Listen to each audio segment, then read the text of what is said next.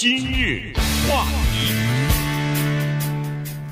欢迎收听由中讯和高宁为您主持的今日话题。在刚刚过去的这个周末呢，我们相信很多的呃听众啊，大概跟我们一样哈，关心到的都是最近的这个新冠病毒那个变异株哈，Omicron 的情况。因为最近除了欧洲之外，其实在美国。纽约和洛杉矶呢，也有这个病情逐渐增加，确诊病例逐渐增加的这个情况，在全美国也基本上都是这样。所以今天呢，我们就跟大家稍微的聊一下这方面的情况，也就是说，呃，什么情况之下你呃测试了以后，呃出现了症状，或者是测试之后，呃发现是阳性反应，那应该怎么样去隔离？呃，大概隔离呃多长时间才可以出来？然后这个。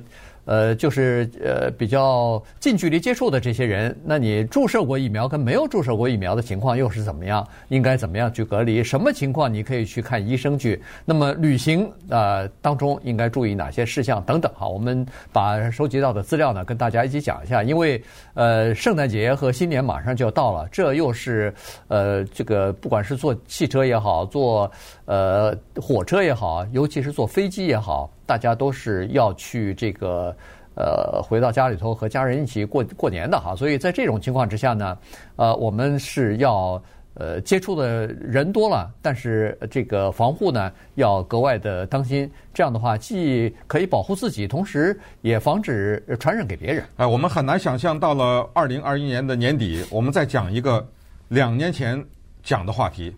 每当我们讲说，如果你感染了以后要隔离多少天呢？这种情况的时候，让我们觉得好像在重复两年以前讲的话啊，这个事情真的是让我们觉得非常的无奈。但是哈，因为现在和两年以前有一个本质的不一样，所以我们依然是充满了信心。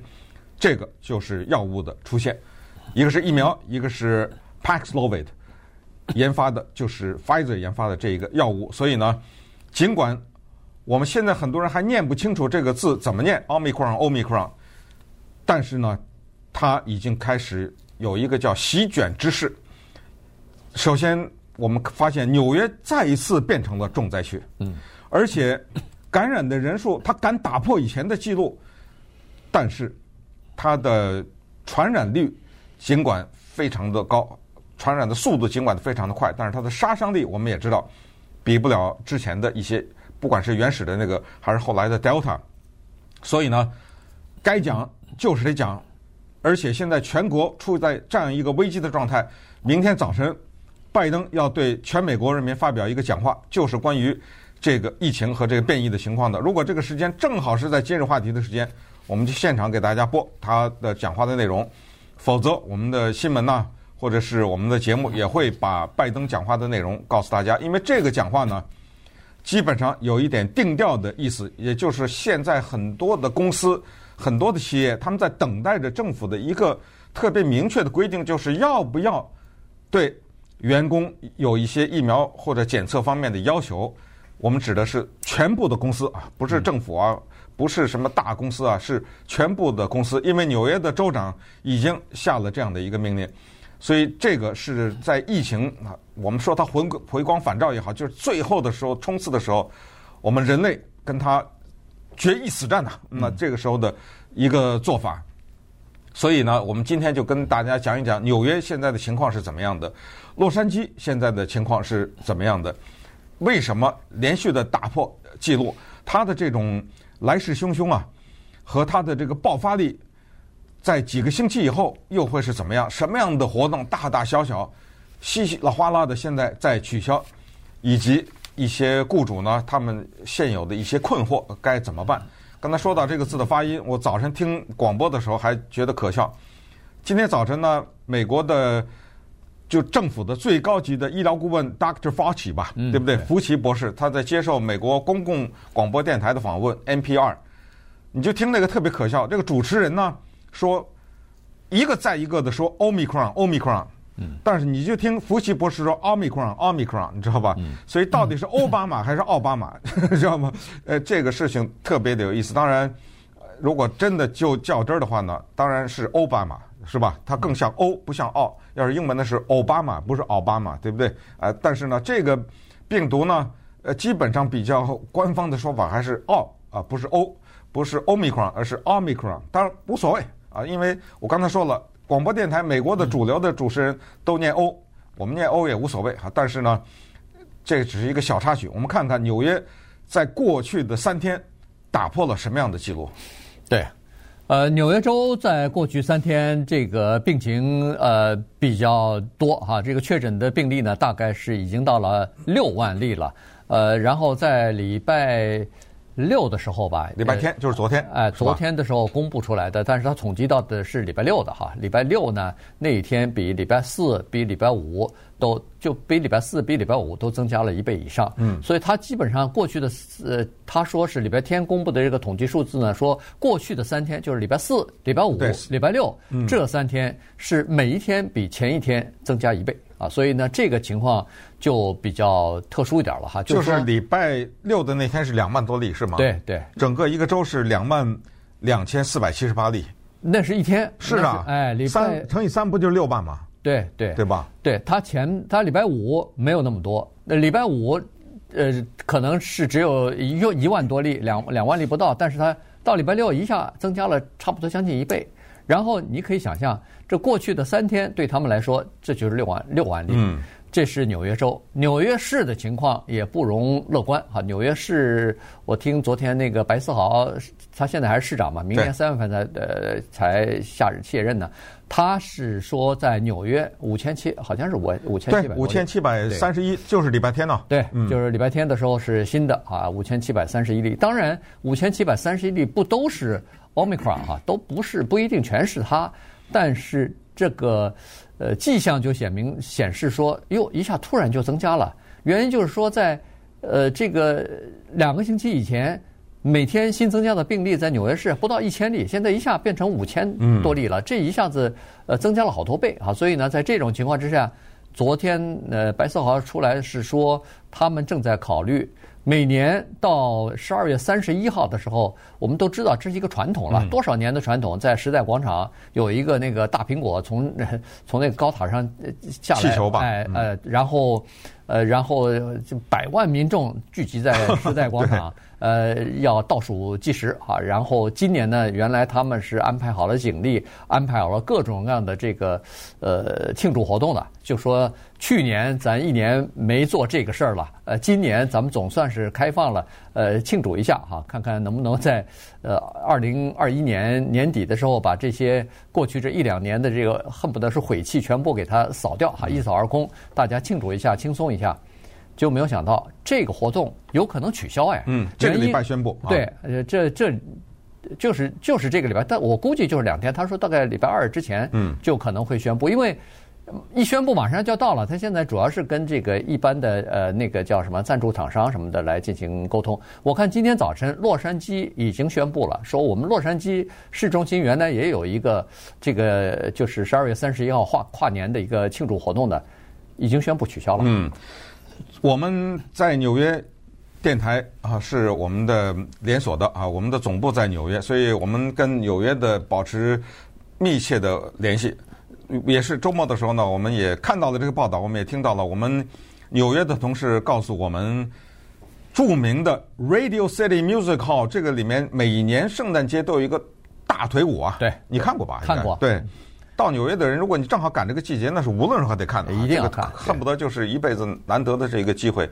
那个舞跳舞跳的之整齐，你知道吗？之好看，大规模的这种。呃，他那个舞台的设计啊，各种的呃舞美的编辑啊，等等的。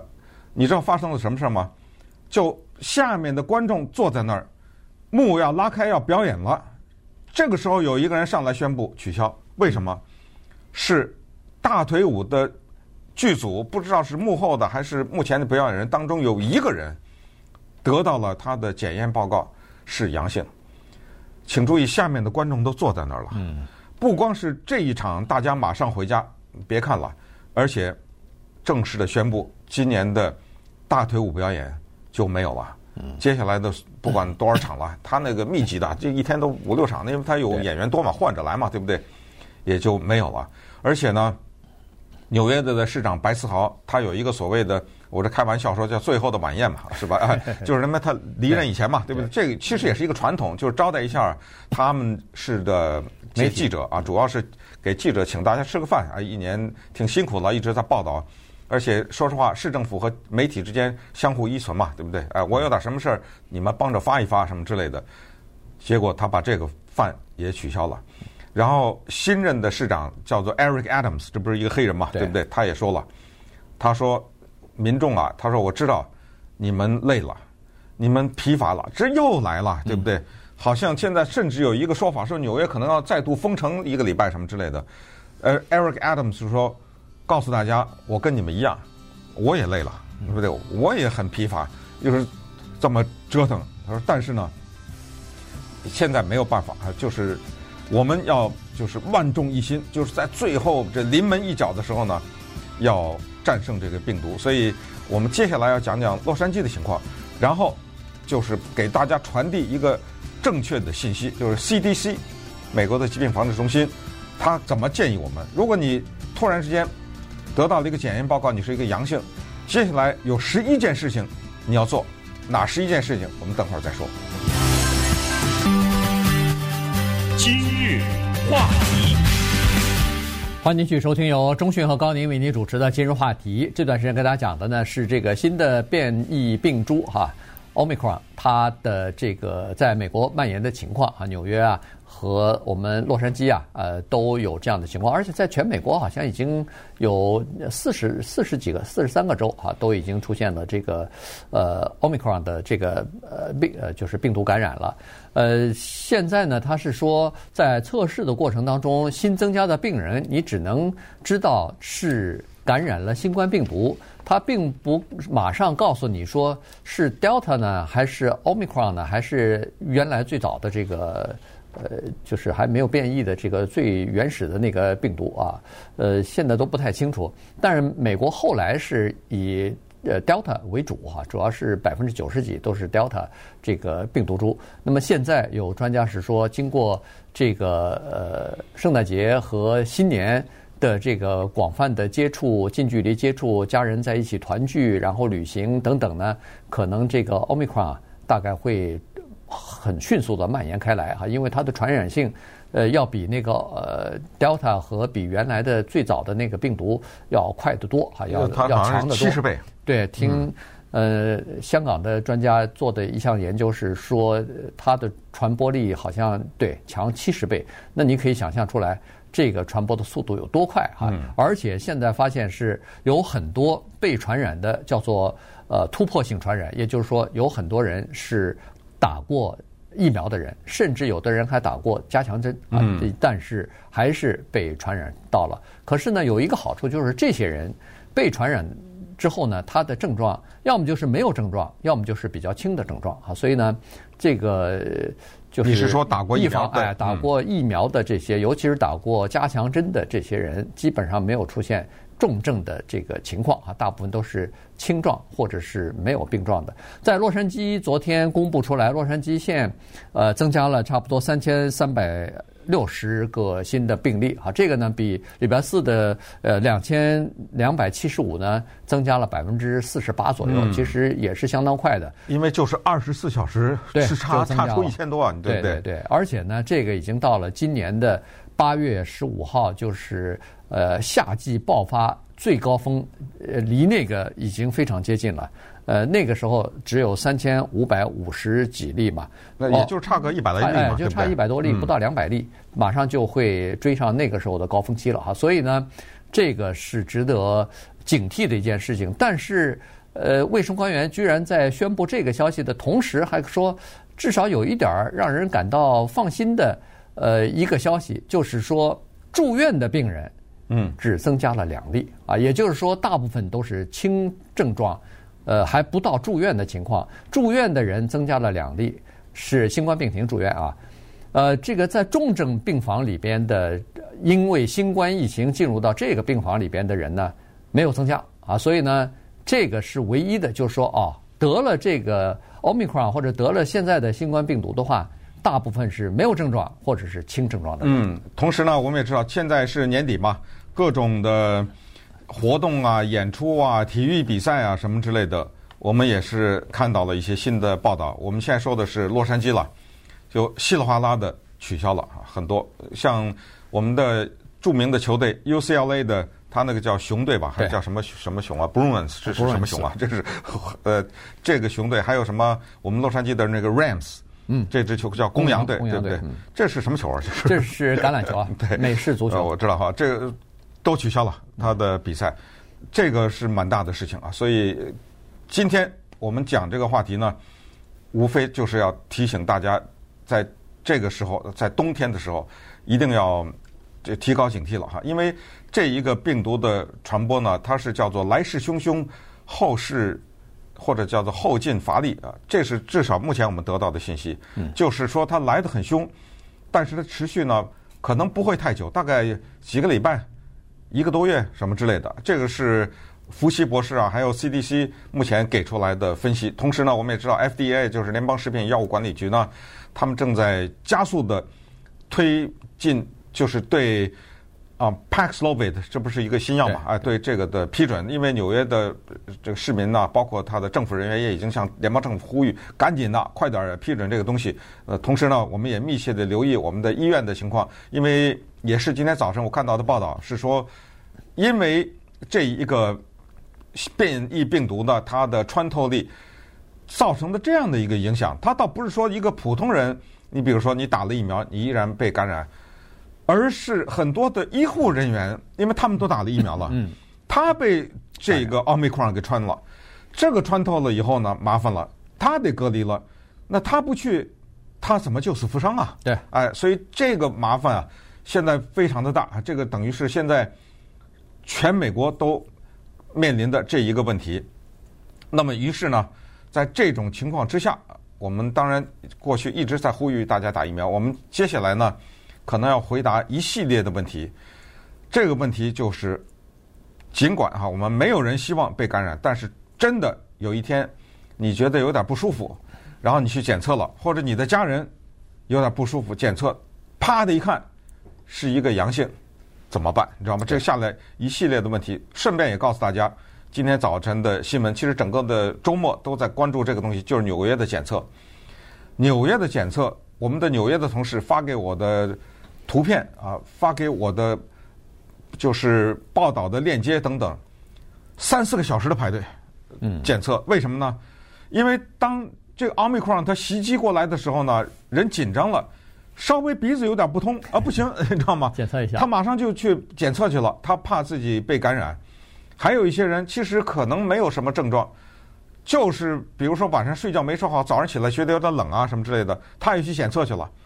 那么混在这个人当中的人，有的是真的阳性，有的是阴性，这个排大队，以至于纽约政府做了一个紧急的措施，什么搭帐篷啊，呃，什么检测车啊什么的，要在礼拜二之前，就是明天之前呢，要把检测的，我说的只是纽约市啊，检测的地点增加到九十个，是吧？嗯，这个也是一个情况。那么接下来呢，我们就回答大家这些问题，就是如果你发现你是阳性以后。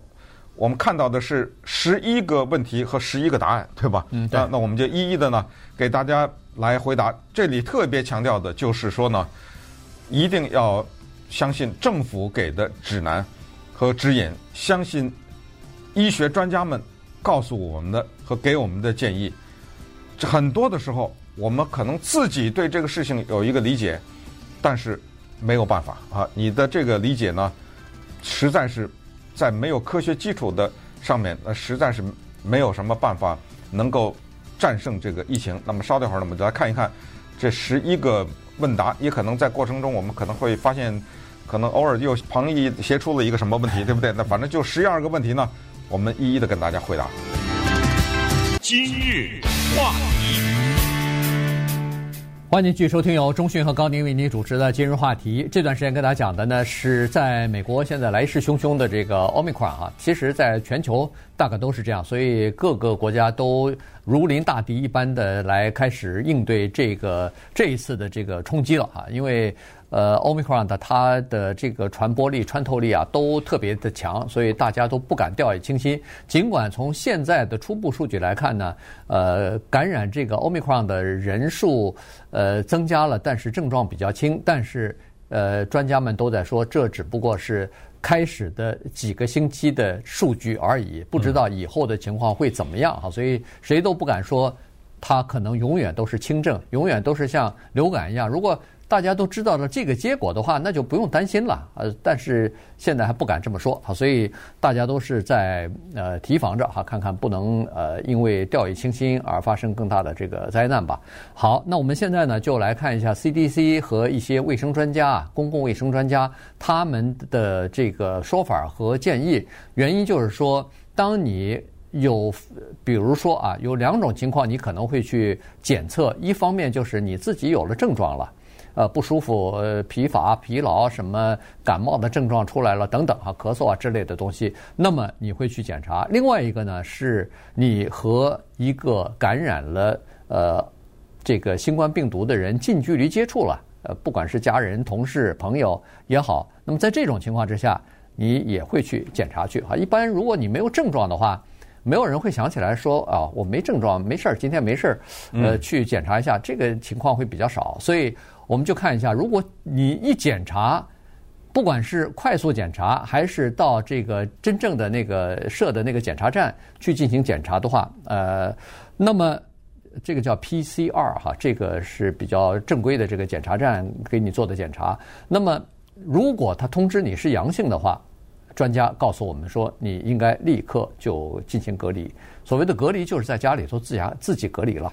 那在这种情况之下，我们要做哪些事情，以及隔离的时间啊？现在 CDC 做出来给的规定是十天。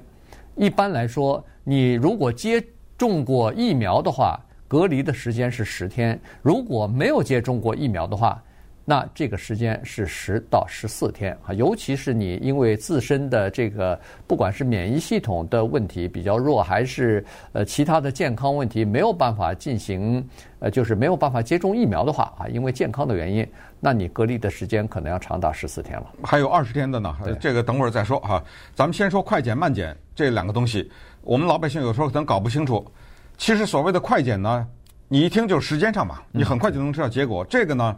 在很多药局有卖的那个叫自测的啊，能够自测病毒的这么一个东西，这个就是快检。那个慢检就是跑到那检查站或者去什么诊所啊什么，那个叫 PCR 哈，这个是慢检。坦率的跟大家讲呢，这些医生告诉我们说，那个慢检比较准确。呃，不是说那个快检是假的或者都是错的，其实那个快检的错误率也并不是很高。但是你要真的不放心的话，还是进行这个慢检。那么关于这十天就有有点小学问了，这个请大家注意听哈。这个十天怎么算？你比如说一个人有了症状，他到了他第三天他才去检，嗯，对不对？啊，这怎么算呢？怎么？我们来看这么几种情况，就是叫做看症状不看检测，这是第一。比如说你有感冒的症状，你怀疑你被感染了，但是你拖了三天。然后你检查，啪一下是阳性。这个十天呢，是从你有症状的那一天开始算起，对，不是你检检测的那一天。啊，这个请记住啊。第一叫做看症状，不看检测日期，所以你要倒着往回三天。那么也就是说，你只剩下你只要隔离七天，对对吧？哎，这个要搞清楚，还是第一。第二个呢，是没有症状。可能你接触了一些人，你怀疑你可能被感染，你去检测了，你没有任何症状啊，结果一检测，啪，真的是阳性，那就从你检测的这一天开始，对，这是十天，那这是一个，还有一个第三个情况，是我检测了那一天，礼拜一检测的，礼拜一发现是阳性，这个特别要注意听啊，但是我没有症状。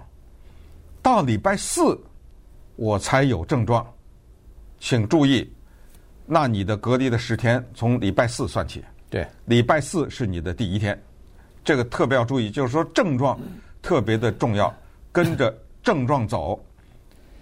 这个呢，请大家留意。那么接下来我就怎么去看了啊，CDC 告诉我们什么叫隔离，怎么隔离，然后什么情况下你要给医生打电话，什么情况下你没有必要告诉你的医生，然后最后就是什么情况下你得去医院了。对，怎么隔离呢？就是在家里面隔离了。他说最好的方法是在家里边有一个独立的房间和有一个独立的这个洗手间，洗手间啊，就是你不要跟别人共用最好是不要和别人一起共用，哪怕是你的家人、你的太太、你的孩子都不要共用啊。这样的话，减少你传染他的可能性。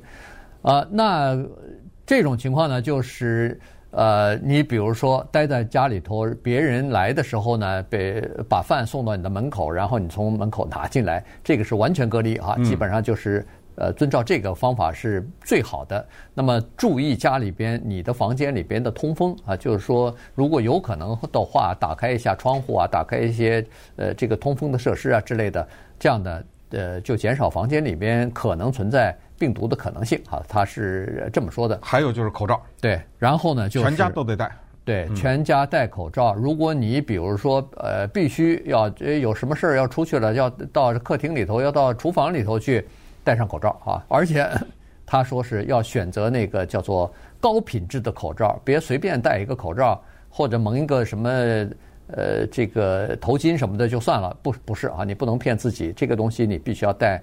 呃，这个高高品质，就是说 N 九五啊什么的，最好是你，因为你感染了以后呢，你必须既要保护自己，又要保护家人嘛，所以要戴这这种口罩。所以呢，这个是呃一般的做法。当然，如果有很多人他住在这个 apartment。Apartment 里头，家里头可能有呃夫妻俩人，两个孩子，但是他只有两个房间，嗯、那那你就哎，那你有的时候是没有办法的，就一个洗手间，哦，你没没办法，你用了以后家人不能用，那那不行哈。所以呢，在这种情况之下呢，那这个就要求更加严格了，就是在家里边的其他的人恨不得二十四小时都要戴上口罩。嗯，呃，这个通风这个事儿啊，在问答当中几乎每次都被提到啊，所以。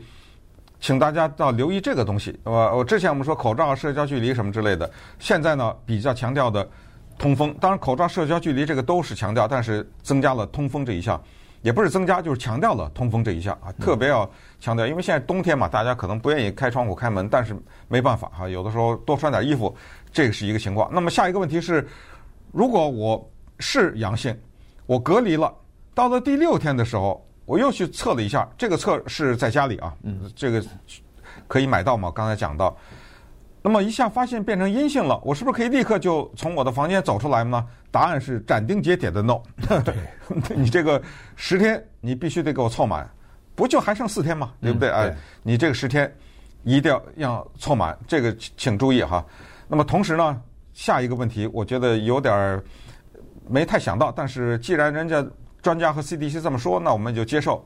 就是我查出来是阳性，我隔离了十天。等我十天从我的房子里走出来，这个是建筑在没有症状的情况下啊。你这十天你还病着呢，你那那不行啊。在没有症状的情况下，我走出来，我是不是是需要做个检测来证明我是阴性呢？对不对？对，他是这样呢？对，现在说是不需要。哇，这个有点不可思议，是吧？他有哎，他有个解释，我觉得有道理哈，就是说。它这个病毒啊，它是有周期，它是有生命的。你在这个十天的时候呢，隔离期间呢，这病毒死了啊。他是说，呃，大部分的病毒都被你的这个免疫系统给杀死了。呃，因为你的症状已经解解除了嘛，呃，或者是即使有症状的话，他是说，呃，比如说发烧，在二十四小时之前啊，就是至少一整天之前，你在没有吃退烧药的情况之下。烧已经退了，嗯，而且你其他的这个症状已经基本上消失了。当然，他说有一些症状是不能完全消失，比如说疲劳感，比如说是失去了味觉或者是嗅觉，那这个有可能会延长，呃，有可能会持续超过十天。但是除了这些不算，它主要是一是咳嗽啊，第二是发烧，这是两个非常主要的这个症状。如果都消失的话，在不服药的情况下都消失的话，那么你是不需要再进行检测的。他给出的理由是这样子，就是说，死去的这些病毒还在你的体内的系统当中，在检测的过程当中，它依然可能会呈现阳性，嗯，但实际上它已经不具备这个传染性了哈，这个传染性已经基本上消失了。所以在这种情况之下，你可以安全的走出你的隔离的房间，和其他人打交道了。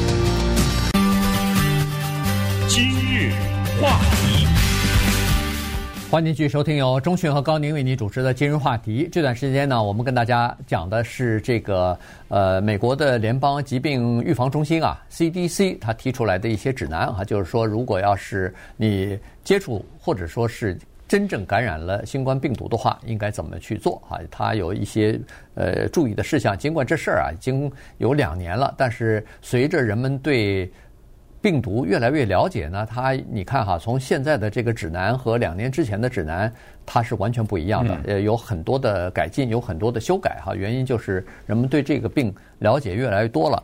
刚才说的是这个要进行隔离哈，那个十天之后呢，不需要进行检测，但是这里头也有一个例外，所谓的例外就是如果隔离的十天之后，每个人的情况不一样，每个人的体质和免疫的系统抵抗力也不一样。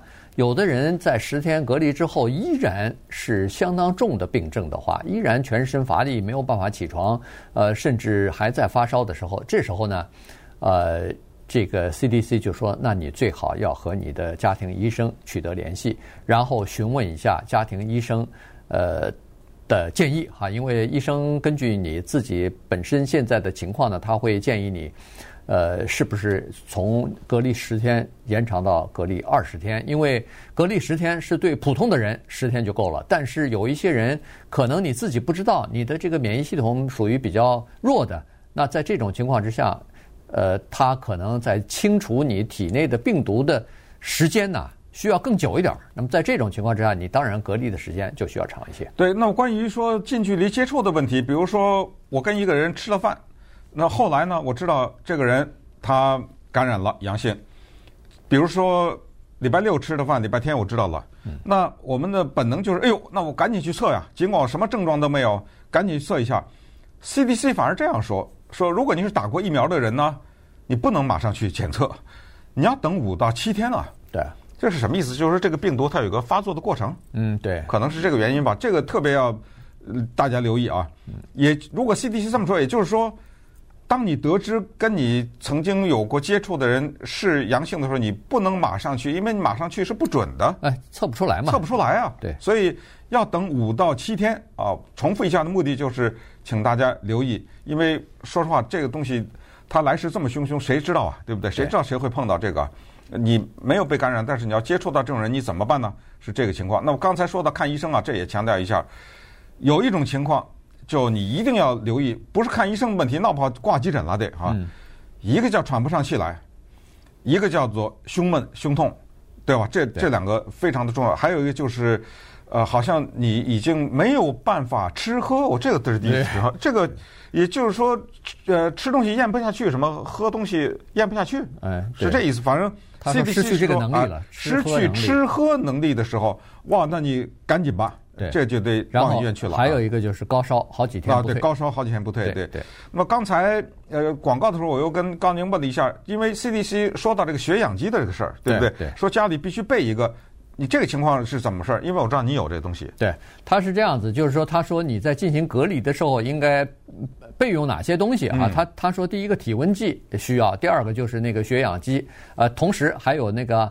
Ibuprofen 呃 Profen 啊什么的这些退烧的药物，哎对，退烧止痛的这个，什么扑热息痛啊什么的，哎，扑热息痛对，所以呃血氧机好像在外边非常容易就可以买到。它叫什么 Pulse Oximeter？对，是不是这玩意儿？对对对，嗯，夹在手指呃夹在手指对，夹在手指上的一个非常简易的东西，大概大概就可以吧。反正我家是那种非常简易的，我也不知道准不准，但是多少钱啊？呃，几块钱啊？哎，几块钱大概？几块钱而已啊？对我我估计买它十个。